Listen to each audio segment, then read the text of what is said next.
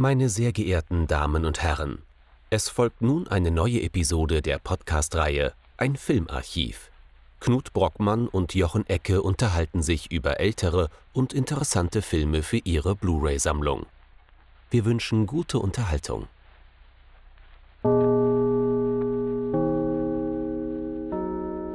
Hallo Knut. Hallo Jochen und hallo liebe Zuhörer und Zuhörer zu einer neuen Folge von unserem Filmarchiv.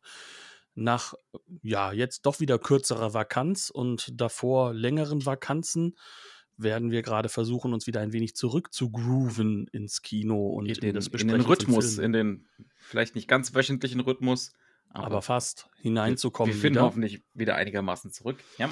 Und deswegen haben wir uns gleich mal eine, eine wunderbare Perle des Kinos ausgesucht und haben uns äh, mit einem Film beschäftigt, der durchaus auch so seine Dinge des Zurückkehrens hat. Und sei es mit einem gewissen Herrn Boris Karloff, der mit einem Knall wieder auf die, sag ich mal, Weltbühne zurückkehrt in einem Film.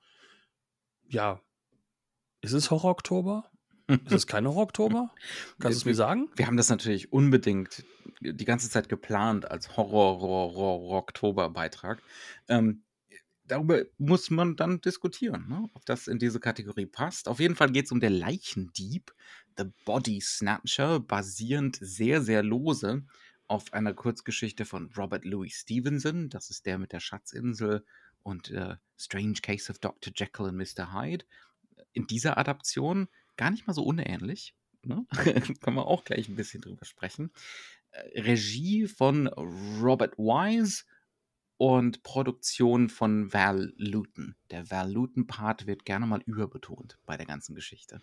Dabei ist es doch eine Regiearbeit vom Meister von Star Trek, dem ersten Kinofilm.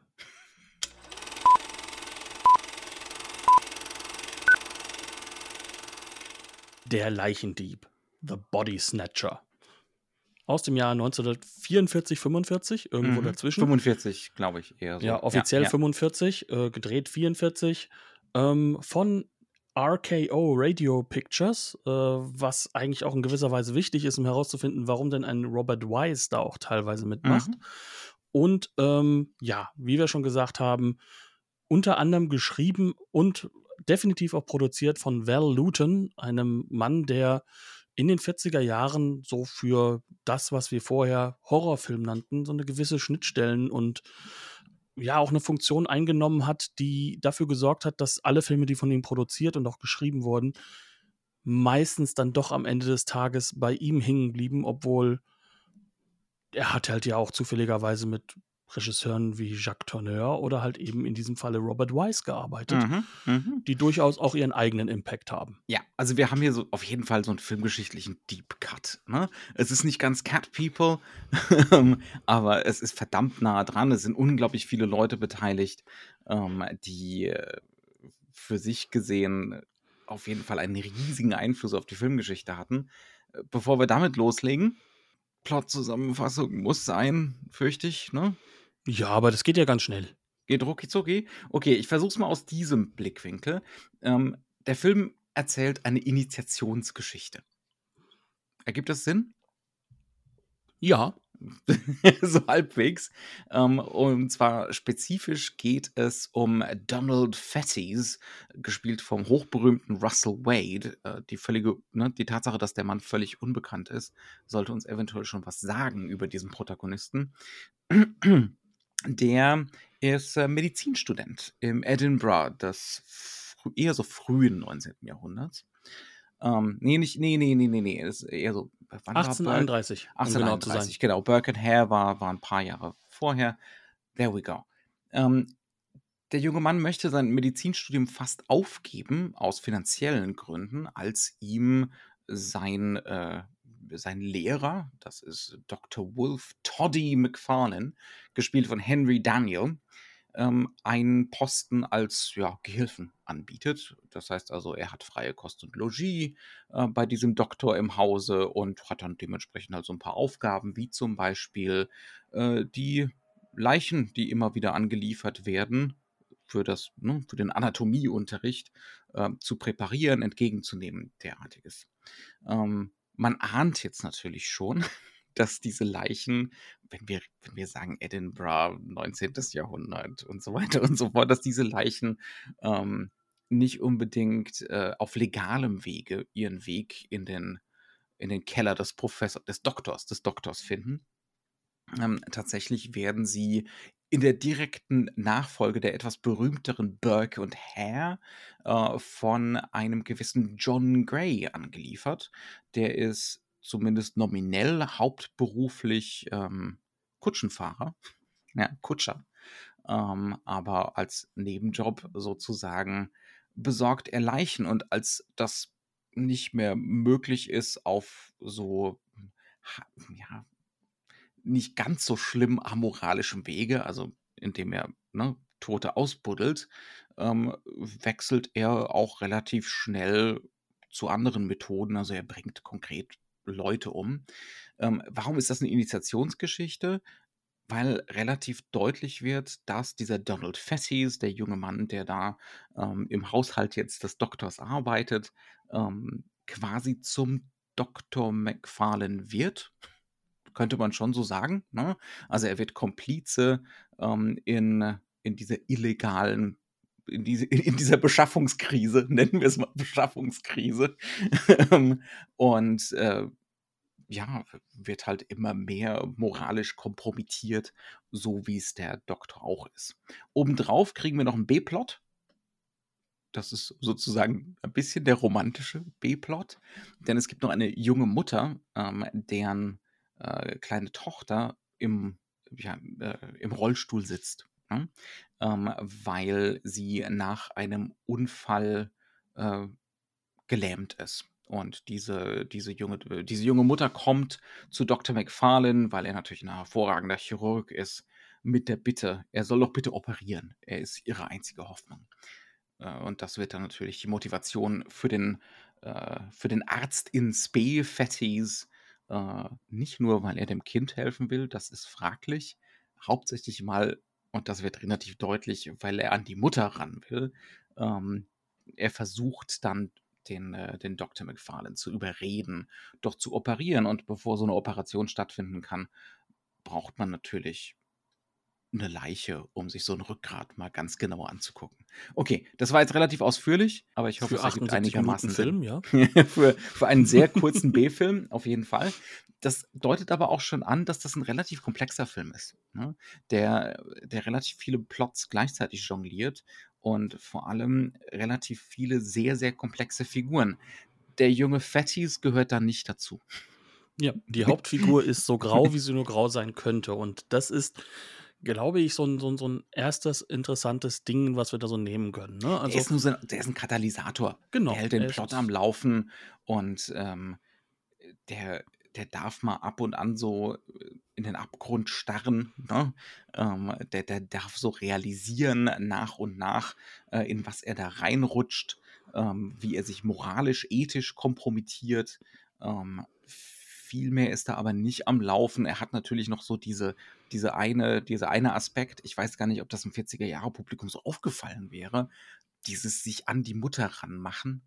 Ob, ob das so moralisch problematisch gesehen worden wäre von einem 40er-Jahre-Publikum. Heute sieht man es natürlich so. Ne?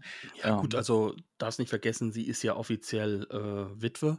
Mhm. Ähm, das kennt man zu dem Zeitpunkt, glaube ich, mhm. ganz gut. Ne? Also Kriegszeiten, ja. da ist das durchaus auch eine Normalität. Und äh, ich glaube, ob das jetzt so das Moralische ist, ist jetzt die Frage. Die Frage ist halt einfach, warum er kann ja auch mit dem kind, kind, ganz gut. Ja, ja, aber warum will denn keiner dem Kind einfach um des Kindes willen helfen? Und das doch, ist, glaube ich, so ein Faktor. Doch, eine, eine vielleicht schon. Genau. Reden wir mal darüber. Äh, und das, genau. ist, das ist Bela Lugosi in diesem Film. Und der Nein. spielt natürlich. Boris äh, nicht Bela Lugosi, äh, Boris Karloff, Entschuldigung. es, es ist spät am Abend. Äh, es war eine lange Woche. Man, man verzeihe es mir. Ähm, ja, das ist Boris Karloff. Und der spielt natürlich den Leichendieb. Also ja. diesen Kutscher. John Gray mit dem interessanten Nebenjob, äh, dass er Leute ausbuddelt und dann später ähm, Menschen umbringt. Aber wie diese Figur eingeführt wird, passt da überhaupt nicht ins Schema. Ne? Das ähm, ist der Punkt. Das sind nämlich unsere guten, berühmt-berüchtigten First Impressions, die wir mhm. da haben. Ne? Ja. Ähm, dass wir eigentlich am Anfang eine ankommende Kutsche sehen und wir sehen halt einfach, Da wie kommt die Mutti mit dem Kind an, um genau, die vorstellig zu Mutti aussteigt Dr. und äh, genau, die Mutti steigt aus und John Gray hilft halt dem Kind aus dem, ähm, aus, aus dem Wagen raus Mhm. und äh, dann erfahren fahren wir als Publikum und er wird von dem Kind darauf nochmal hingewiesen, dass sie ja nicht laufen kann. Und dementsprechend nimmt er das Kind auf den Arm, Mhm. geht zum Pferd nach vorne, sagt, er soll jetzt mal das Pferd mal streicheln und erzählt ihr, wenn sie das Pferd wiedersehen wird, dann wird das sich wieder freuen und wird viren und sowas. Ne? Mhm. Also er versucht das Kind auch wirklich genuin aufzubauen. Und Mhm. zwar wirklich genuin. Und dann Ja. öffnet sich die Tür und dort steht dann halt eine der, sag ich mal, ja, Hauptnebenfiguren, Mac. Äh, Das ist so die Haushälterin in dieser, ähm, in dieser Schule. Mhm. Und sie sieht einfach nur John Gray. John Grays Gesicht verfinstert sich und ihres ist regelrechter Schock. Mhm. Das heißt also, hier haben wir im Endeffekt unsere erste Leseanleitung des Films. Mhm. Hinter dieser Figur steckt was Komplexes. Mhm. Es ist auf der einen Seite dem Kind gegenüber ein genuin freundlicher Mann, Nett, nett zu Kindern und Tieren. genau, und Ja. dann sehen wir einen wahren Boris Karloff wird angeschaut Moment. Das heißt Mhm. also, dann kommt die Rollengeschichte zurück. Mhm. So kann man es vielleicht am besten formulieren, ne? Dass wir dann in diesem Moment sehen, ja, jetzt hier Boris Karloff, ähm, da steckt mehr dahinter und äh, zumindest für diese Mac ist das jemand, vor dem muss das Kind geschützt werden. Mhm. Und das ist dann dieser Punkt, an dem wir dann ankommen, wo wir merken, dieser Film, so einfach ist das Ganze gar nicht. Mhm. Und, Und dann, und dann sind wir im Haus von diesem berühmten Chirurgen und die erste Einstellung, die wir kriegen, ist so eine Gothic-Einstellung von der, von der Treppe nach unten mit so einem äh, Pfosten, krass in der Weitwinkelverzerrung vorne im Bild. Ne? Sofort wird uns signalisiert, das ist fast schon Universal Horror in diesem Moment. Ne? Ähm, das ist ja eigentlich so ein Gothic-Schloss, zumindest für einen Moment. Ne? Wer, was, was für ein Typ kann denn hier wohnen? Also, ne, der Kutscher, der spätere, der uns später dann äh, offenbart wird als der titelgebende Leichendieb, ähm, der wird positiv eingeführt und äh, der vermeintlich ne, hono honorige Arzt äh, wird eher so als Gothic Villain eingeführt. Ähm, ne? Also es, es, es strebt in ganz viele verschiedene Richtungen ähm, und wir werden von Anfang an in unserem in unserer Hypothesenbildung als Publikum äh, verwirrt gnadenlos verwirrt. Das heißt also, was wir da, was wir jetzt schon mal so als These raushauen können, ne, was, was hier schon seinen Anfang findet, ist, dieser Film wird systematisch versuchen, die Möglichkeiten des klassischen Hollywood, Ambivalenz darzustellen, moralisch-ethische Ambivalenz, wird er so weit dehnen, wie es nur irgendwie kann. ja? Also das, das kann man jetzt schon mal versprechen. Und das ist auch etwas, was wir auch uns erwarten in gewisser Mhm. Weise. Denn, ähm, und das ist halt wiederum auch die nächste Geschichte, die drin ist, wir haben dieses, sag ich mal, Versprechen auf ein Mhm. wenig Universal Horror Mhm. durch halt äh, Boris Karloff und du hast ja nicht zu Unrecht bei der Lugosi erwähnt, Mhm. der kommt ja auch nochmal vor in Der einer ganz ja kleinen auch. Nebenrolle. Ja, ja. Aber er ist auch noch dabei. Das heißt also, die großen Stars des Universal Mhm. Horrors der 30er Jahre kommen hier vor. Mhm. Und Sind aber so- gleichzeitig- sind aber auf sehr interessante Art und Weise rekonfiguriert, insbesondere Karloff. Genau. Ne? Ähm, Gleichzeitig ist Karloff nicht das tumbe Monster, mhm. sondern er ist am Anfang der nette Cabby Mhm. und dann merken wir aber trotzdem, da ist eine Menge dahinter. Mhm. Da ist eine Menge Schwierigkeit. Mhm. Ähm, jetzt reden wir doch mal ein bisschen drüber, warum, wir haben es ja so ein bisschen versprochen, gerade vorhin, warum ist das denn interessant, über die Macher von diesem Film zu reden, wenn es darum geht, ne, die rekonfigurieren jetzt hier relativ bewusst diese Stars ja, und äh, was man von diesen Stars erwartet, zum gewissen Grad. Wir haben jetzt zum einen Val Lutin, der wird hauptsächlich mal immer zitiert, das ist der, der große Produzent, gar nicht mal so groß. Ne? RKO ist jetzt definitiv nicht äh, the, the biggest studio on the block. Ähm, Gibt es heute ja auch gar nicht mehr, im Gegensatz Hatten aber zu dem Zeitpunkt durchaus Ja. einen werdenden Megastar, der auch schnell wieder fallen wird mit Orson Welles Mhm. als Regisseur. Mhm. Und ähm, die holen sich auch, weil das zum Beispiel mit Orson Welles nicht so hundertprozentig läuft, finanziell gesehen, die holen sich jemanden wie Val Lutin ins Haus ähm, und sagen ihm, okay, du kriegst im Prinzip B-Filme. Ja, und wir geben dir einen Titel und wir geben dir vielleicht schon ein fertig produziertes Poster. ähm, beim Rest kannst du machen, was du willst. Sozusagen. Und das gelingt diesem Valuten wirklich ungemein gut. Äh, angefangen mit eben Cat People, definitiv auch der berühmteste Film, den er produziert hat, ähm, Regie von Jacques Tourneur. Ähm, das, es gelingt ihm vor allem, äh, diesen Gothic Horror der 30er Jahre umzuformulieren in was subtileres, psychologisches, ähm, oft auch ganz stark sexuell aufgeladenes, aber eben nur aufgeladenes. Ähm, ja, also ne, das, das ist so das, was er hauptsächlich schafft. Ähm, äh, oft auch mit was Übernatürlichem, mit so einer Verzauberung. Ne? Also das hast du auf jeden Fall bei Cat People, Return of the Cat People, bei ganz vielen von diesen Tourneur-Kollaborationen. Ähm, das ist für, wichtig, das kurz festzuhalten, weil es bei diesem Film hier ganz anders ist. Ja? Es ist ganz anders, aber trotzdem irgendwie gleich. Ja, das ist das Interessante. ganz genau. Ne? Ähm, Und dieses ja. irgendwie ganz anders, das hat viel mit Robert Wise zu tun, also dem Regisseur hier. Ähm, der kommt auch ganz klar aus, also Luton kommt natürlich nicht aus dem Orson Welles Umfeld, aber er kommt aus dem Orson Welles Umfeld. Er, er war bei Cutter, ne? Bei, er hat für äh, er hat die Magnificent Amberson und Citizen Kane geschnitten. Geschnitten, ganz genau. Mhm. Ähm, das heißt also, er hat äh, bei, bei Orson Welles gelernt und man merkt jetzt hier ganz deutlich, diese Lektionen trägt er in diese kleine B-Produktion hier rein. Ja. Was bedeutet das denn ganz konkret. Ja, wir, springen so ein bisschen von den Themen. Wir, kehren ganz, ganz bestimmt zu Karloff wieder zurück. also da, da ähm, kommen wir gar nicht drum rum. Aber wie gesagt, lass uns trotzdem ein bisschen über dieses, ne, über dieses Netzwerk, dieses Geflecht an wirklich ziemlich großen und wichtigen Leuten kurz reden. Ja, lass uns mal damit anfangen. Also, wenn wir am Anfang Verluten sagen, mhm. dann sagen wir eigentlich so eine Vermengung. Du hast, du hast es ja so ein bisschen beschrieben, was es ist. Ja. Aber ähm, du könntest es ich kann vielleicht noch Zeit, einen Schritt. Ich kann, ich kann ja, mh, sorry. Du könntest es in der Zeit aus meiner Sicht aber auch ganz gut zusammenfassen mit, er überführt ähm, die Geschichte des, des, des, des Horrorfilms mhm. in seine neue visuelle Auferstehung des Film Noir mhm. und gestaltet einen Absolut. Thriller daraus. Mhm. Thriller plus es, er geht halt mehr in Richtung in Richtung von, das haben wir ja auch schon etliche Male gehabt, ähm, in, in sowas wie den Universal Horror Sachen ist das Übernatürliche ganz häufig Realität. Es ist ja, ne, also völlig, völlig ungestritten, unbestritten Realität. Es, es existiert. Es hat und, sich, und es fußt im Gothic. Genau. Das muss man auch dazu sagen. Ja, ja. Ähm, allerdings eben in dieser ganz speziellen Spielart des Gothic, wo eben nicht mit dieser Schwelle, ne, dieser Liminalität, ist es jetzt übernatürlich oder ist es nur, können wir es auf streng materialistischer Grundlage erklären? Ne? Ähm, damit hat Universal Horror meistens rein gar nichts zu tun. Ähm, bei Valuten sehr wohl.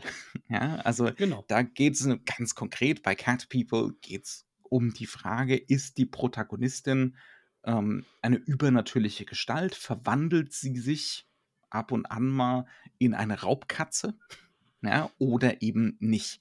Ähm, und der Film spielt mit dieser Uneindeutigkeit und äh, zieht da einen Hauptteil seines Reizes draus. Ne?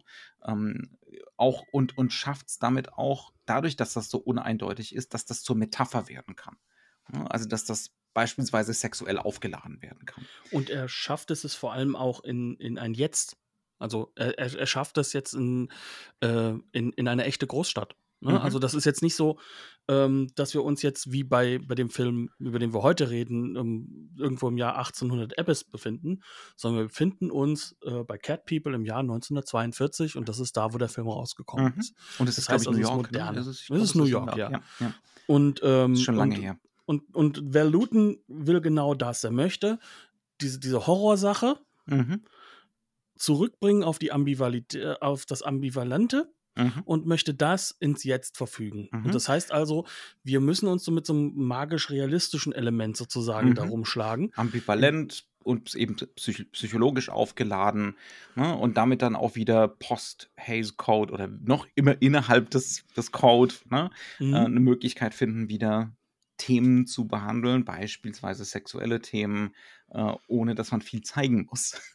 Und das passt natürlich zu Verluten, aber halt auch zu Jacques Tourneur. Mhm. Also ähm, du kannst diese Filme, die frühen Filme, auch A Walk with a Zombie, die Mhm. kannst du halt auch sehr stark auf Jacques Tourneur halt auch eben beziehen. Wir haben ja schon ein Absolut. paar Filme von ihm drin gehabt. Also wir machen auch, glaube ich, ähm, kein Hehl draus. Dass, ähm, wir hatten ja auch Out of the Past bei uns, Ja, glaube ich, schon drin. Und Ja. Mhm. dass wir doch durchaus sehr große Freunde dieses Regisseurs sind. Mhm. Ähm, und warum er diesen Regisseur einsetzt, das weißt du. In diesem Jetzt-Bild ähm, findet er genau die Bildsprache, in der du diese Ambivalenz darstellen kannst. Und jetzt kriegt er eine Menge mehr Geld, aber halt auch die Aussage: hier, pass mal auf, wir holen dir die Stars von, von Universal. Wir haben gemerkt, du machst da echt Filme, die richtig Kohle machen. Wir machen das jetzt noch mehr. Mhm. Und äh, dann Es- machst du einen Ständig machst hängt so die alten Stoff. Karotte vor ihm. Ne? Ähm, irgendwann kriegst du auch mal ein A-Picture.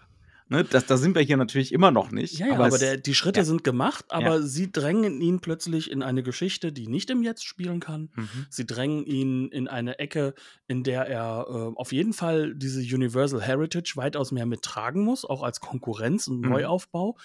Und ähm, das macht etwas mit diesem Film, das macht was schon mit dem Drehbuch und Mhm. dafür wählt er, und daran merkst du, dass er ein hervorragender Produzent auch ist, ja. dafür wählt er sich jetzt einen Regisseur, einen jungen Regisseur, Mhm. ne, 30 Jahre alt, der genau diese Art von Kino tragen kann und auch bebildern kann.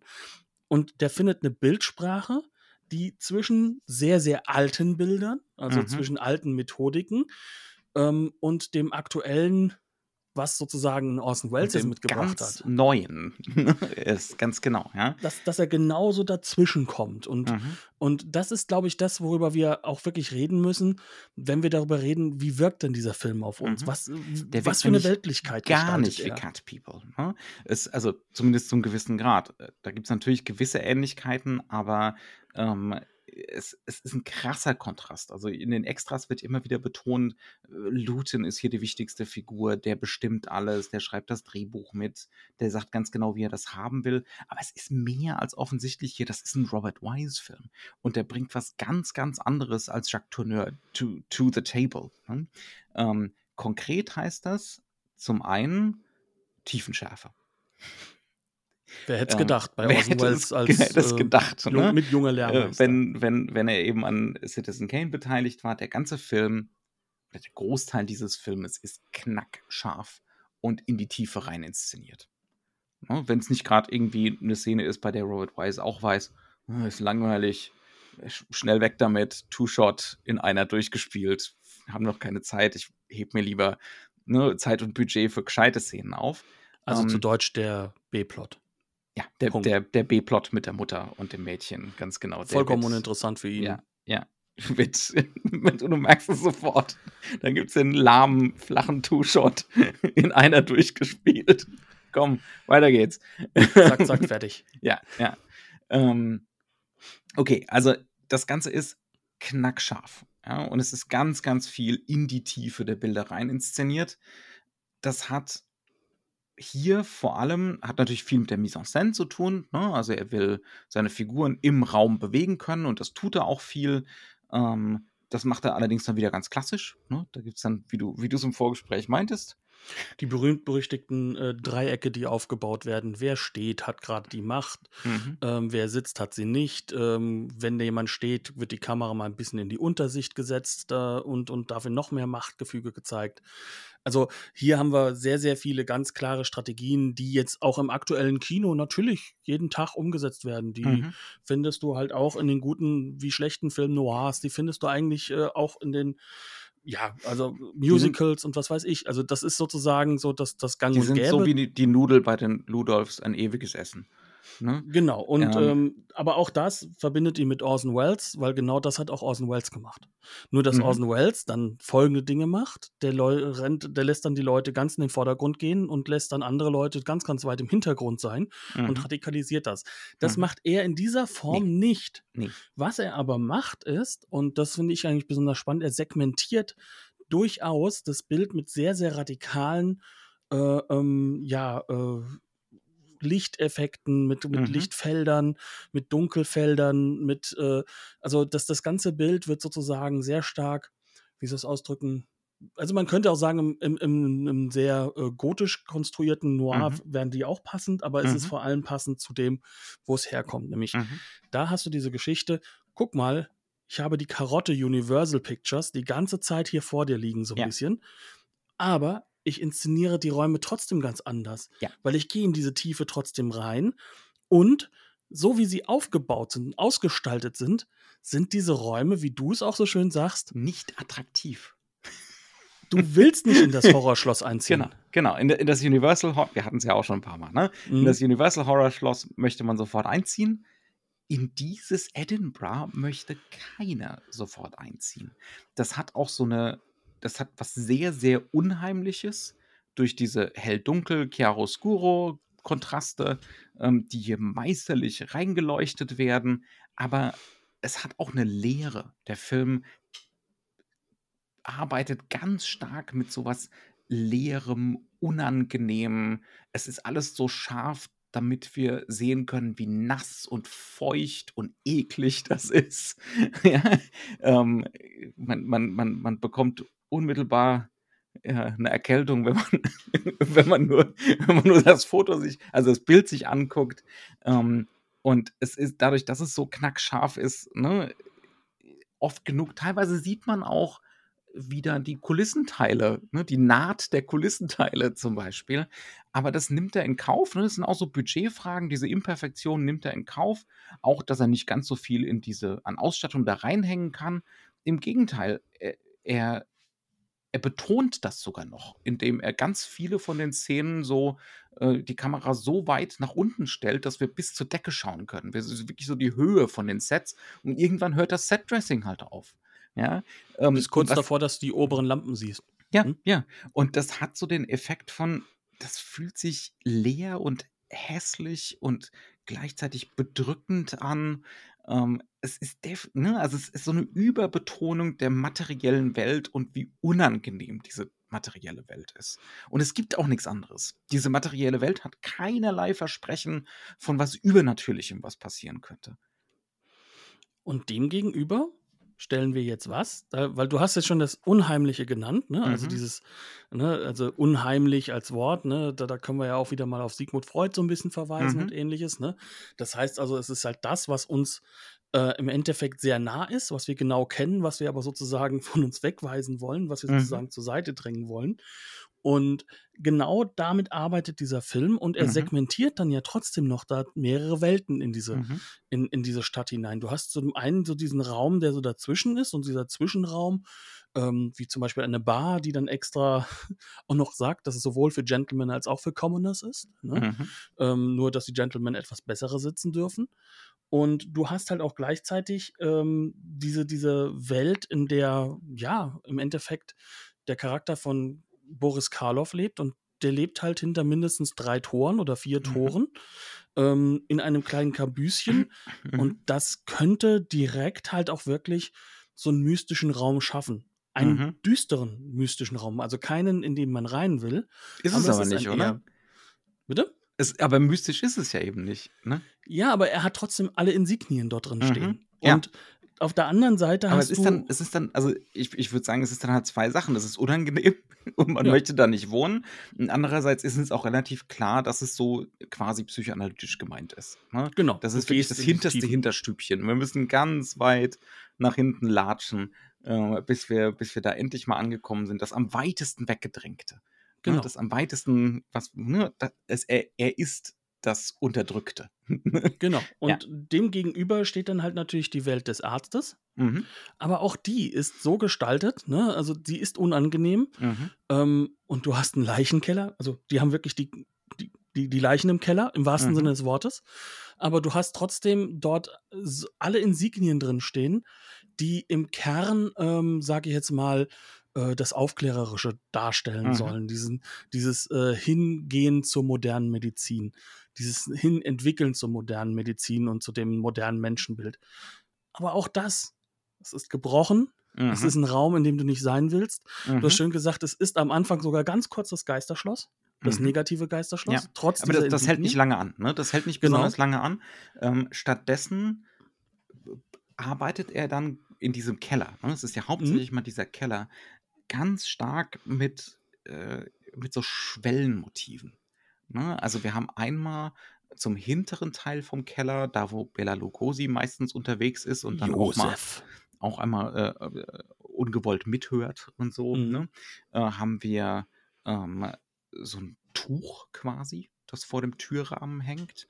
Und äh, das wird dann auch mal in so einer Überblendung gleichgesetzt mit dem Grab. Ne? Mhm. ähm, also da, sowas findet statt. Also, dass, dass wir uns wirklich auch wie in so einer Gruft fühlen sollen, aber Die wirklich Treppe. keine, die so einen Mhm. ne, wohligen Schauer, sondern hier landen halt ne, die, die Leiber. Mhm. ja, tatsächlich. Und das ist Und ja dann auch so ist- eine Entmystifizierung, weil das Ja, sind ja nur noch total. die Körper. Ne? Ja, und ähm, also hier, hier redet keiner von der unsterblichen Seele. ne? Das fühlt sich nicht wie, wie, ein Film an, in dem äh, die unsterbliche Seele behauptet wird. Im Gegenteil. Und dann auf der anderen Seite vom Raum haben wir so einen minimalen Korridor, so eine Schwelle, durch die, durch die Gray, also Karloff immer kommen muss, wenn er die Leichen anliefert. Ne, Und da muss er auch immer gegen die dunkler- Tür klopfen. Also Ja. das, das hat dann schon wieder dieses Schwellenartige und Ja. halt auch wieder dieses, Es ist auch so eine Doppelung zu Mhm. seiner Heimstadt. Ne? Mhm. Wa- Was ist denn so der Unterschied zwischen diesem Keller und dieser Repression, ne? diesem, Repress diesem Ort des Repressiven, ähm, wo, wo der Kutscher wohnt? Ne? Also das, da waren die Räume so subtil visuell auch gedoppelt, finde Ja. ich. ja klar, definitiv. Und das ist halt eben das, wo du, ähm, sagen wir es so ernst, das ist Robert Wise. Ja. Das ist das, das ist seine Strategien, die er entwickelt. Und das ist sozusagen der Backdrop für Mhm. das, was dann wiederum von Val Luton, und das heißt mal zusammen mit Philip McDonald als, als Drehbuchautor, Mhm. sozusagen intendiert ist, dann darauf vor diesem Backdrop sozusagen ähm, auszubuchstabieren, im wahrsten Sinne des Wortes, zu dialogisieren Mhm. äh, um Charaktere zu entwickeln. Und ähm, da wird das Ganze dann sozusagen auf elf gedreht, um Mhm. es mal so zu sagen. Mhm. Ne? Also, ähm, wie kann man das am besten fassen? Äh, Ich glaube, wir können noch mal anfangen mit dieser ersten These. Eigentlich ist der Hauptcharakter nur dafür da, dass er uns irgendwie durch die Sache durchstolpert. Ja, Und und, halt um gleichzeitig- diesen, diesen, äh, es geht um diesen, äh, diesen Vicious Circle, diesen Teufelskreis, dass sich dieses medizinische System, ne, das System der, der Schulmedizin, das sich für enorm aufgeklärt hält, ähm, dass sich das eigentlich so als zynischer, gewaltvoller Raum immer wieder selbst reproduziert. Ne? Also dafür Genau. steht da ja schon auch ne, dieses zu Dr. McFarlane werden. Aber, und das ist auch der nächste Punkt, ähm, er wird ja so ein bisschen aufgebaut für die Sache, daran soll, kann, sollst du dich als Publikum so ein bisschen hängen, da sollst du auch ein bisschen reininterpretieren, da sollst du auch so ein bisschen sozusagen genau an dieser Rolle mit dran kleben bleiben. Aber Mhm. das ist ja eigentlich, wenn wir ganz ehrlich sind, der ist so ineffektiv, der ist so Mhm. inaktiv und gleichzeitig so wenig sympathisch und so Mhm. wenig eine Figur, an die man sich Leer, hängen hohl. möchte ja, ja, ja. ähm, dass er irgendwann verschwindet hinter diesen großen Figuren, McFarlane auf der einen Seite und John Gray auf der anderen Seite. Mhm. Und das sind Und sozusagen man könnte noch. Meg dazu nehmen. Meg finde ich auch, haben wir ja auch im Vorgespräch gesagt, irre faszinierend. Die wirkt so ein bisschen wie die Haushälterin, ist aber tatsächlich die Geliebte von McFarlane. Ähm, eine Wahnsinnsfrauenrolle. Die hat nur aber ein paar kurze. Szenen, Ja. hat nur ein paar Szenen, aber was da an Grenzen ausgelotet wird, die Frau macht am Anfang erstmal klar, ich möchte nicht, dass Fettis hier im Haus wohnt und ich möchte nicht, dass du den zu deinem Gehilfen machst. Ist, weil, du den korrumpierst. Du machst den zu dir selbst. Ja, vor allem wird dann ja darauf verwiesen, äh, dass er ja auch so angefangen hat. Ja. Und, äh, Ja. und dass McFarlane im Endeffekt, äh, und das ist, glaube ich, halt auch nochmal eine wichtige Sache, die man noch dazu sagen muss, dass er ja eigentlich ausgebildet wurde von Dr. Knox. Mhm. Und das ist ja, wie soll ich sagen, also das ist sowohl in der Kurzgeschichte, aber halt auch in diesem Film so ein Zeichenelement, weil, weil diesen hat es ja wirklich gegeben. Es ist eine ganz, ganz berühmte Mördergeschichte über Mhm. halt eben so ein Body Snatching. Das heißt also, ähm, Burke, Hare und Dr. Knox, also du hast Mhm. Burke und Hare schon genannt, ähm, die haben sozusagen in der Wirklichkeit in Edinburgh, ähm, und zwar drei Jahre zuvor, Mhm. 1828, ähm, haben die halt zehn Monate lang äh, Menschen ermordet, um sie halt an dem Dr. Knox zu verkaufen. Und ähm, ja, während der Dr. Knox dann einfach ähm, verschwinden konnte, Mhm. sind halt eben Burke und Hare natürlich dann äh, Hingerichtet umgebracht, worden. hingerichtet ja, worden. Ja, Und, und äh, im Kern wird diese McFarlane-Figuren an diesen Dr. Knox gebunden. ja. Mhm. Ähm, Er ist der und Schüler. Er ist war der der Schüler Schüler, er ist Knox, derjenige, ja. der sozusagen korrumpiert wurde in der Zeit. Können, können wir die, die ja, und, und- ich möchte den Punkt. Ja.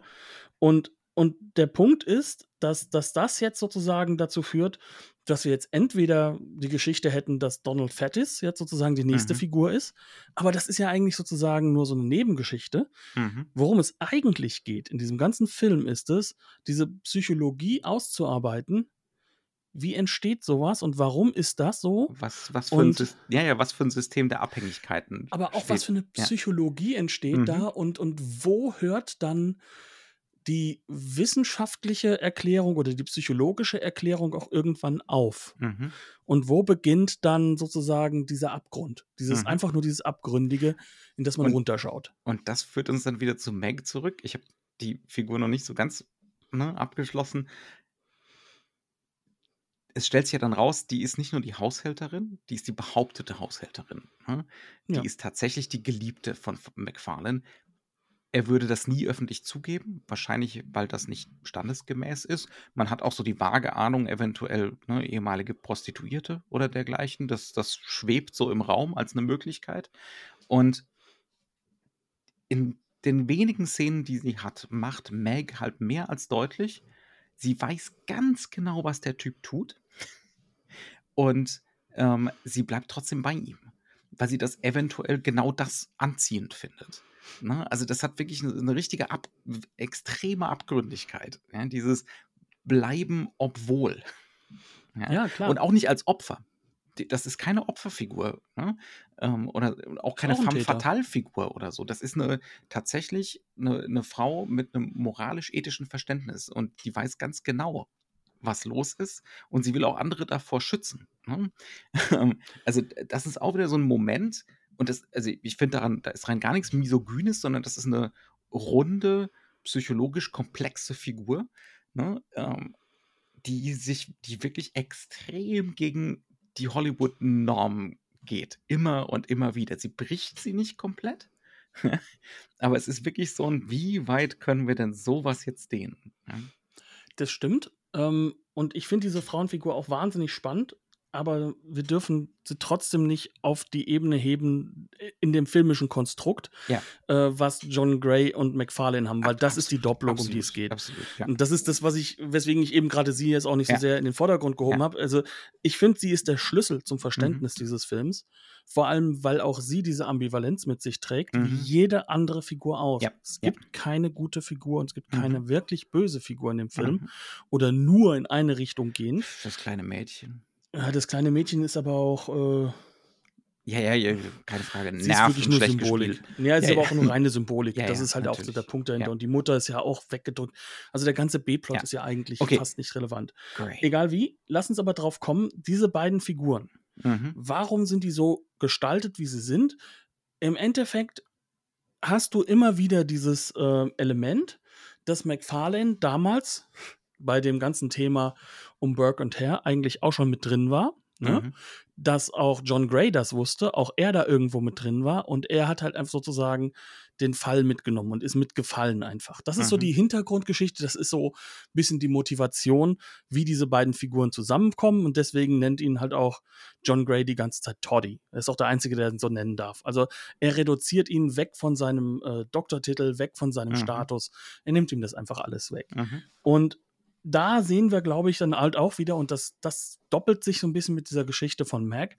Ähm, wir haben es hier um einen Film zu tun, in dem wird eigentlich zwei Dinge verhandelt. Es wird zum einen verhandelt, natürlich, wo bleibt das Menschliche Mhm. in so einem reinen, ähm, sag ich mal, ja, wie soll ich sagen, wenn, wenn wir uns nur noch auf das Angeblich Medizinische rationalen.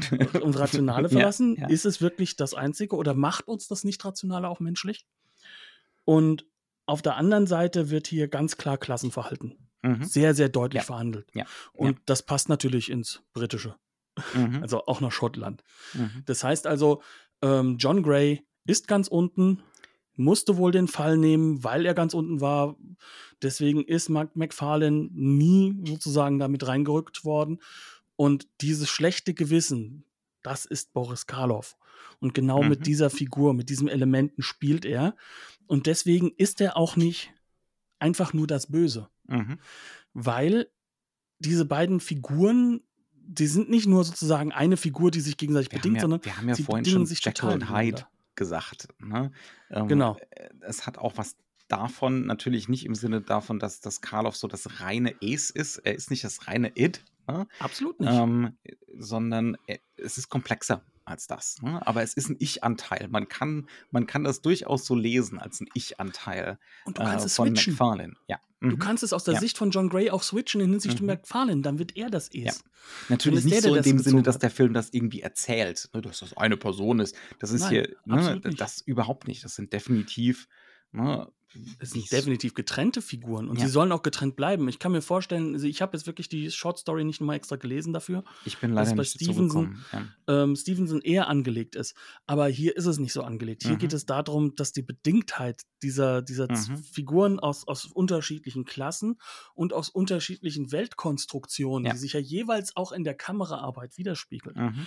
ähm, dass die sich gegenseitig bedingen die ganze. Zeit und dass diese immer wieder voneinander in ihre Abhängigkeit getrieben werden. Mhm. Also, und, und, und der einzige, und das ist das Hochinteressante, nicht der intellektuelle Doktor ist der Intellektuelle, Mhm. der, der sich dessen gewahr ist. Ja, ja. Und das mit, Der eigentliche auch- Philosoph ist Gray. Ja. genau, und der das aber nicht philosophisch wiedergibt, sondern Boris Karloff hat wirklich mehrfach in diesem Film im wahrsten Sinne des Wortes eine Theaterbühne, um Mhm. diese Sachen auszuspielen und zu erklären und zu proklamieren.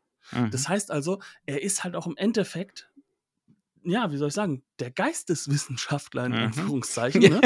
ähm, der, der, der sozusagen Oh ja. diese, dieses, Mhm. dieses Bewusstsein aufbaut und, und das wird halt auch von Boris Karloff in einer Form geschauspielert, dass das, Das ist der Wahnsinn. einem wirklich die Zähne Also, raus. ich, hab, ich, hab, ich bin jetzt längst nicht so der Boris Karloff-Fanatiker. Ich habe nicht genug Filme gesehen, aber äh, also viele Performances, die besser waren, wird er nicht gehabt haben. Nö, er hier. er hat, ist- wir hatten äh, den einen James Whale hatten wir ja bei uns im Programm, Mhm. The Old Dark House oder so. Mhm. Ähm, und da fand ich ihn auch schon sehr, sehr gut. Ja, ja, Ne? aber hier. Ähm, aber hier, das, Um das Gottes knallt Willen. halt einfach. Du merkst, der kommt gerade direkt halt auch aus einer Phase, wo er Theater gemacht hat, wo er Ja. sich herausgearbeitet hat, wo du das merkst, dass er auch. subtil und präzise und abgründig und es ist auch die ganze Zeit, der Film sagt dir halt die ganze, es ist so ein ständiges Hin- und Herwechseln äh, im Sinne von, er ist das absolute Böse, ne? wie wenn er da am Anfang den Greyfriars Bobby, den, den Hund, der auf dem Grab seines Herrchens sitzt, ähm, erschlägt, damit er nicht Alarm schlägt und er den Toten ausbuddeln kann. Das absolute Böse. Ja, und dann wieder das Gegenteil davon. Nett zu kleinen Mädchen. Ähm, und er hat ja eine klare Motivation. Er, ne, er ist am Boden und das Einzige, was ihm sozusagen noch am Leben hält, ist die Tatsache, dass er da so einen Pfeffersack manipulieren kann und erpressen kann. Ja, nicht nur Ähm. erpressen kann. Also er sagt ja sogar, was hält mich am Leben, dass ich jemanden wie dich aus, Ja. der hohen, aus dem hohen Status, Mhm. dass ich dich kontrolliere und Mhm. nicht anders. Und das Mhm. ist das, ist das einzige, Ja. nennen wir es mal, das Pläsier meines Lebens. Mhm. Und ja. es gibt keinen anderen Sinn in seinem Leben, als genau das zu haben. Und, Mhm. und er sagt ja sogar bewusst, ich habe viele Dinge getan, ne, durch meine Armut auch, Mhm. auf die ich gar nicht stolz bin. Das heißt also, er ist da gar nicht stolz drauf und, und, und es ist schrecklich. Und ich glaube, so ein Punkt, wo wir das auch besonders gut sehen können, ist, es gibt ja so zwei Kampfsequenzen bei ihm. Mhm. Mhm. Die eine ist, Fantastisch inszenierte die eine ist, wenn. Bela Lugosi ihn damit konfrontiert, dass er. Ja, äh, ich weiß Bescheid. Bela Lugosi, um es nochmal deutlich zu sagen, spielt einen Diener im Haus von Dr. McFarlane. Mhm. Ne? Äh, fast schon so eine Igor-Figur eigentlich. Ja, Ja, er ist Igor. Ja. Er ist im Endeffekt Igor, hat, wie du es so schön gesagt hast, so tief gefallen, dass man häufiger nicht mal mehr einen Er kriegt Two-Shot noch nicht mal einen macht, Gegenschuss. Ge- Genau. genau, in ganz vielen Szenen kriegt, steht er im Rücken zur Kamera und kriegt keinen Gegenschuss. Äh, innerhalb von 13 Jahren nach Dracula so tief gefallen, man fasst es nicht. Aber Genau. das Aber dann gibt es diese, diese große Szene und in der wird ihn dann Boris Karloff ermorden. Erst macht er ihn besoffen, damit er nicht so gut reagieren Mhm. kann. Ja. Dann spielt er das wirklich, das ist die Bühnenszene, dann Mhm. spielt er das aus, erklärt, was ist der Hintergrund, er, er äh, proklamiert sozusagen erstmal sein, seine Sachen, aber er, er singt ihm dann halt auch die Geschichte von Burke and Hare vor, ne? Mhm. sozusagen als, als ähm, ja, so, so, also so als, als Volksgesang, ne? Mhm. Und äh, am Ende bringt er ihn um. Mhm. Und zwar so, wie Burke und Hare damals die Leute umgebracht haben. Und das ist messy im, im wahrsten Sinne des Wortes. Es ist dreckig, es Robert ist Wise. schmerzhaft. das, sowas kriegst du bei Tourneur nicht zu sehen. Nein, das ist Robert Wise. Er hält halt lange drauf. Ähm, Bella Lugosi stirbt langsam. Er stirbt elendig. Er erstickt elendig. Es Mhm. kostet Kraft. Boris Karloff muss es wollen. Generell, die Morde in diesem Film sind unangenehm. Die sind sehr, sehr unangenehm. Da ist nichts, ne, wo man so ein, äh, so, so ein angenehmes Schauern oder so von mitnehmen könnte. Gar nichts. es hat nichts, äh, es hat auch nichts, also so blöd das klingt, ich habe ja eben gerade dieses Theaterhafte hervorgehoben, aber genau das Mhm. ist nicht theaterhaft, sondern Mhm. das ist, das funktioniert nur, wenn du mit der Kamera ganz nah dran gehst. Mhm. Das funktioniert nur, wenn du, wenn du wirklich äh, die Räumlichkeiten auseinander Aber es hat auch so einen Verluten-Faktor, weil Lugosi größtenteils im Schatten ist. Ja. Ne? Wir, wir imaginieren seine Agonie. Wir hören, wie er ne, keinen Atem mehr fassen kann, wie er erstickt. Ähm, aber ansonsten, wir sehen nicht wirklich einen Gesichtsausdruck dazu. Ne? Also Mal wir müssen Augen noch kurz. was dazu Ja. imaginieren. Ja, klar. Und das, ist, das, ist der Valutenfaktor bei der Genau, und wenn wir-. Ja. Und wenn wir das hatten, dann gibt es irgendwann auch den großen Kampf zwischen McFarlane und ihm. Und das ist wieder Mhm. genau am gleichen Ort. Es ist eine Doppelung. Es ist sogar ganz nah hintereinander. Natürlich, es geht wieder darum, du merkst auch wieder, äh, Boris Karloff will wieder charmant grinsen und alkoholisieren, damit er einen Edge hat. Klappt jetzt nicht ganz. Mhm. Ähm, und, und ja, und im Kern, worum geht es dann? Es geht dann darum, dass äh, McFarlane halt denkt, wenn er jetzt eben Boris Karloff umgebracht hat, also John Gray, dann ist er ihn ja los. Und das ist ja nicht der Fall. Und hier denke ich, hier, hier merken wir am meisten diesen riesigen Bruch Mhm. zwischen der Veluten slash Robert Wise Welt und der von Stevenson. Mhm. Mhm. Bei Stevenson ist da die Option eines echten Geistes, der dann sozusagen da zurückkommt. Ich, ich, ich habe jetzt, also die, die, die Kurzgeschichte habe ich nicht gelesen. Bei Stevenson Ich ist gar verlasse nicht mich mal so gerade auch auf sehr den der, Audiokommentar. Der, der Übernatürliche. Ne? Also das, äh, ja, aber das, das, das. Der Punkt ist, wenn hier ich die Zeit es, gehabt hätte, Knut. Wenn ich ja, aber hier wird hätte. an der Ja. Stelle keinerlei Ambivalenz gelassen, dass Mhm. es nichts anderes ist als eine psychologische Ja. Situation. Auf jeden Fall. Das heißt, also er, er reißt uns, und das ist der Gegenteil zu Verluten bei Cat People, Mhm. er reißt uns das Übernatürliche sofort wieder weg. Ja. Ja. Also er hinterlässt es uns nicht. Und das sind halt alles so Faktoren, mit denen wir an dieser Stelle klarkommen müssen und Ja. die wir als Publikum Ja, ja, das- akzeptieren können Der müssen. ganze das Film ist so ein einfach. konstantes, komm klar damit. Komm. Auch, auch das ist, ne, es gibt keine übernatürliche Erklärung, es gibt keine übernatürliche Rechtfertigung, äh, es gibt kein, äh, kein hohes Gericht im Himmel, ne, oder dergleichen. Nee. Stattdessen kriegen wir zum Beispiel so einen Moment, da geht es dann darum, es muss eine Leiche besorgt werden, ähm, damit der Dr. McFarlane sich mal genau so ein Rückgrat angucken kann, so eine Wirbelsäule anschauen kann, um dann später vernünftig an dem kleinen Mädchen operieren zu können. Was er Ähm, übrigens gar nicht will, sondern wo ihn wirklich John Gray, dazu hin erpresst. erpresst, dass er Mhm. das macht, weil Auch wieder eine moralische Ambivalenz. Ne? Genau. Der ist der Einzige, der ne, dafür sorgt, dass das Kind wieder Dass- geheilt werden Dass kann. das Kind geheilt werden kann. Wobei ja. er auf der anderen Seite als auch sagt, hier McFarlane, es reicht doch nicht einfach nur Dinge zusammenzubauen. Wir haben ja nicht nur Bausteine, ne? Mhm. ähm, sondern, sondern da ist mehr im Leben. Ja. Ähm, auch das sozusagen, ne? Aber McFarlane will ja eigentlich das Mädchen gar nicht retten. Mhm. Warum nicht? Es könnte ja ihm in seiner Arbeit und in seinem Ruf schaden. Ja. Ne? Und Ja. wer ist denn jetzt der Bösewicht? Ja, ja, ja, völlig ohne jeden Zweifel. Worauf ich gerade hinaus wollte, ist, es geht jetzt um die Frage, wie sucht sich Gray sein nächstes Opfer aus? Und das inszeniert Robert Wise mit einer Einstellung. Wir sehen tiefenscharf die verschiedenen Vorhöfe, die hinter in sein Zimmerchen führen. Ne? Ähm, also tief in die Flucht rein. Und dann sehen wir, wie er wie Gray aus dieser Flucht angelaufen kommt, weil er was hört, weil er jemanden hört. Ja? Er läuft in die Großaufnahme rein, aus der Tiefenschärfe raus. Ja. Und dann fährt die Kamera noch an ihn ran. Wir kriegen also alle möglichen Cues, die im Kino sagen, und jetzt lies mal Gedanken und Gefühle. Mal abgesehen davon, dass wir diese Person, die da singt, kennen wir, die ist schon dreimal vorgekommen in dem Film. Es ist ein liebes Mädel, ultraarm, die Mhm. halt die ganze Zeit da singt, um, um, ja. um, um als Straßensängerin, um ein bisschen Geld zu kriegen. Mhm. Das heißt also, wir wissen, wer da ist. Wir müssen die Figur gar nicht sehen. Wir haben Wir haben ihr die Fi- Gesicht definitiv im, Vier, im Kopf. fünf Mal gesehen schon im Film. Und, und wir sehen jetzt ihn und wir hören das Mädchen und wir Mhm. sehen, was er, was bei ihm, wie es- bei ihm arbeitet. Und wir planen mit ihm zusammen den Mord an dem armen jungen Mädchen. Und den zeigen wir dann nicht, sondern Ja. wir hören ihn. Ja, ja. Das heißt also, auch das wird sozusagen in den Schatten gestellt und dann hören wir dieses unerträgliche Singen, dann in Schreien Glucksende. und dann glucksende erwürgt werden. Mhm, Auch das körperlich, Ja. körperlich, körperlich. mhm.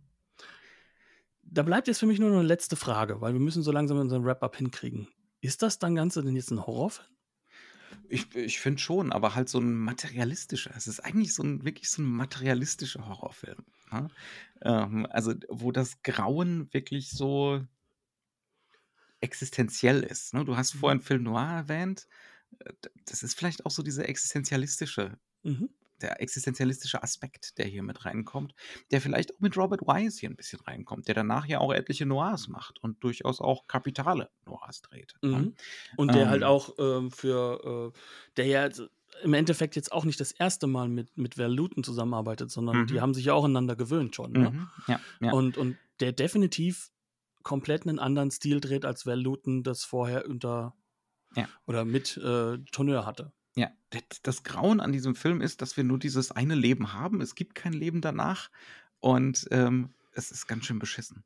Ja. Das ist das Grauen an diesem Film, ja. Ja. Ähm, letzten Endes. Es Passt natürlich zu 1945. Und dass im Endeffekt halt die Ärzte in der Hinsicht ja recht haben. Mhm. Indem sie sagen, der Körper ist danach ja Mhm. nur noch Mhm. etwas. Mhm. In, Nur in der nimmt- Weltsicht dieses Films. Ne? Ja, aber nicht nur das, aber nimmt das nicht auch. Und das ist halt da, wo John Gray im Endeffekt weiß, wie viele Schritte er drüber geht und dass McFarlane das nicht weiß, Mhm. indem er diese Gräber ausräumt. Also John Gray weiß, dass er Menschen damit unglaublich viel nimmt, Mhm. dass er Trauernden was Mhm. nimmt. Ja, Er ja. tötet den einen Trauernden, den Und das, Hund. und das vermittelt er auch den beiden Ärzten, auch dem Fatties, ne? ähm, zu dem er dann irgend, beim, beim ersten Mal, wo Fatties irgendwas ins, äh, na, in, in sein Buch eintragen muss, eine Lüge, wo die Leiche herkommt, da sagt er ja zu ihm, ne, you can count it a milestone in your medical career. Ähm, und dann später, Fatties bittet ihn ja darum, eine Leiche zu besorgen, damit das Mädchen operiert werden kann. Ne? Ähm, und dann bringt er natürlich die Leiche, die Fatties auch kennt. Ne? Die- Frau, die er mehrmals schon auf der Straße, die junge Frau, die er mehrmals schon auf der Straße gesehen hat. Und es ist so ein Konfrontieren mit deinem, du hast das in Kauf genommen. Mhm. Jetzt, ne, du kannst jetzt hier keine, ich konfrontiere dich gerade damit, dass du Komplize in diesem Mord bist. Ne, gerade weil das nicht irgendjemand ist, der jetzt plötzlich vor dir liegt. Also das ist schon, also das, das Skript ist, bis auf die Szenen mit der Mutter und dem kleinen Kind, das ist definitiv äh, keine Stangenware. Das ist, Nee. es ist extrem gut geschrieben. Und es hat natürlich diese hohe Intelligenz, Boris Karloffs Geschichte mit reinzunehmen. Das Monster leidet unter den echten Monstern, die die Menschen sind. Mhm. Das heißt aber nur, das Problem ist, dass er der Mensch ist, der am meisten reflektiert und deswegen leidet. Mhm. Mhm. Und das ist halt eben, das ist, das ist schon Ja. mehr als derb eigentlich. Also das Es ist schon ein harte, sehr, harte Es ist Kost ein sehr, sehr böser Film. und ein sehr guter. Ja, ja. So, ähm, dann würde ich mal sagen, lass uns doch mal an den Punkt kommen, wie haben wir uns den Film denn angeschaut? Wir haben die neue Blu-ray von Filmjuwelen gesehen und ich glaube, wir haben unterschiedliche Sichtweisen auf das, auf das Bildmaterial. Ich Das finde es nämlich eigentlich ziemlich gut. Aber Ich habe im Nachhinein gemerkt, ich habe das das erste Mal gesehen mit meiner neuen Brille und es liegt daran. okay, das kann es natürlich sein, Ja. also, weil ich fa- empfand das als ziemlich gut restauriert. Also als ich es heute mir Ähm. nochmal angeguckt habe, hatte ich auch einen anderen Blick drauf. Mhm. Also man merkt, dass ich mich an mein, meine neue Brille gewöhnt habe. Ich hatte vorher das Gefühl gehabt, dass es ein bisschen zu wachsweichern wäre, aber Mhm. das ist ja null der Fall. Ja, Das ist ja wirklich ja, null also der Fall. das ist ein prima Master und was, ähm, was äh, Filmjuwelen hier machen, die nehmen die Extras aus der Valutenbox, die in den frühen Nullerjahren bei Warner erschienen ist in den USA. Ähm, natürlich, die sind natürlich nicht hochskaliert auf HD, die, die grisseln gut rum und so, aber ähm, das ist auch sehr honorig, dass sie das lizenzieren, mitlizenzieren und mitnehmen. Genau. Nur der ja. neue deutsche Audiokommentar, der wirkt halt so ein bisschen so wie der Vorlesung an der Universität. So Ja, aber das ein hat doch- leichtes Vibe davon. Finde ich Du schön. meinst wie dieser Podcast? Ja, ja, aber noch so, ein- noch so ein bisschen mehr nach Skript. Ähm, Mhm. Das. Also das, was uns an Stringenz fehlt. Insbesondere Ja. heute, ja. Genau. Ähm, ja, äh, das ist eine sehr schöne Blu-ray, äh, die man für ziemlich günstiges Geld bekommt und es ist ein wirklich äh, ein immenser Film. Ich will jetzt nicht sagen ein toller Film. So angenehm ist er nämlich nicht, aber es ist ein immenser Film, auf jeden ist Fall. eine Wahnsinnserfahrung. Und Ja. ich Und glaube, er Karloff, ist, Karloff, Karloff. Karloff ist ist unglaublich. Der Und, Hammer. Ja. und es ist so ein wunderbarer, unglaublicher Zwischenschritt hin zum modernen Horror. Mhm. Also er, er, er erfindet die wichtigsten Motive und Elemente, um, um Ja. die 70er, 80er, 90er auch überhaupt möglich zu machen, Mhm. bevor wir ja spätestens in den 2000ern wieder zurückkommen auf Universal. aber hat ja auch nicht funktioniert. ich weiß. Aber Ja. gut. Ich würde sagen, damit haben wir es. damit haben wir es. Äh, gehabt euch wohl und wir gucken mal, ob wir weiter Horror-Oktobern oder in anderen Gefilden unterwegs sind demnächst. Lass uns doch einfach mal in unsere Regale schauen. Tschüss, macht's gut.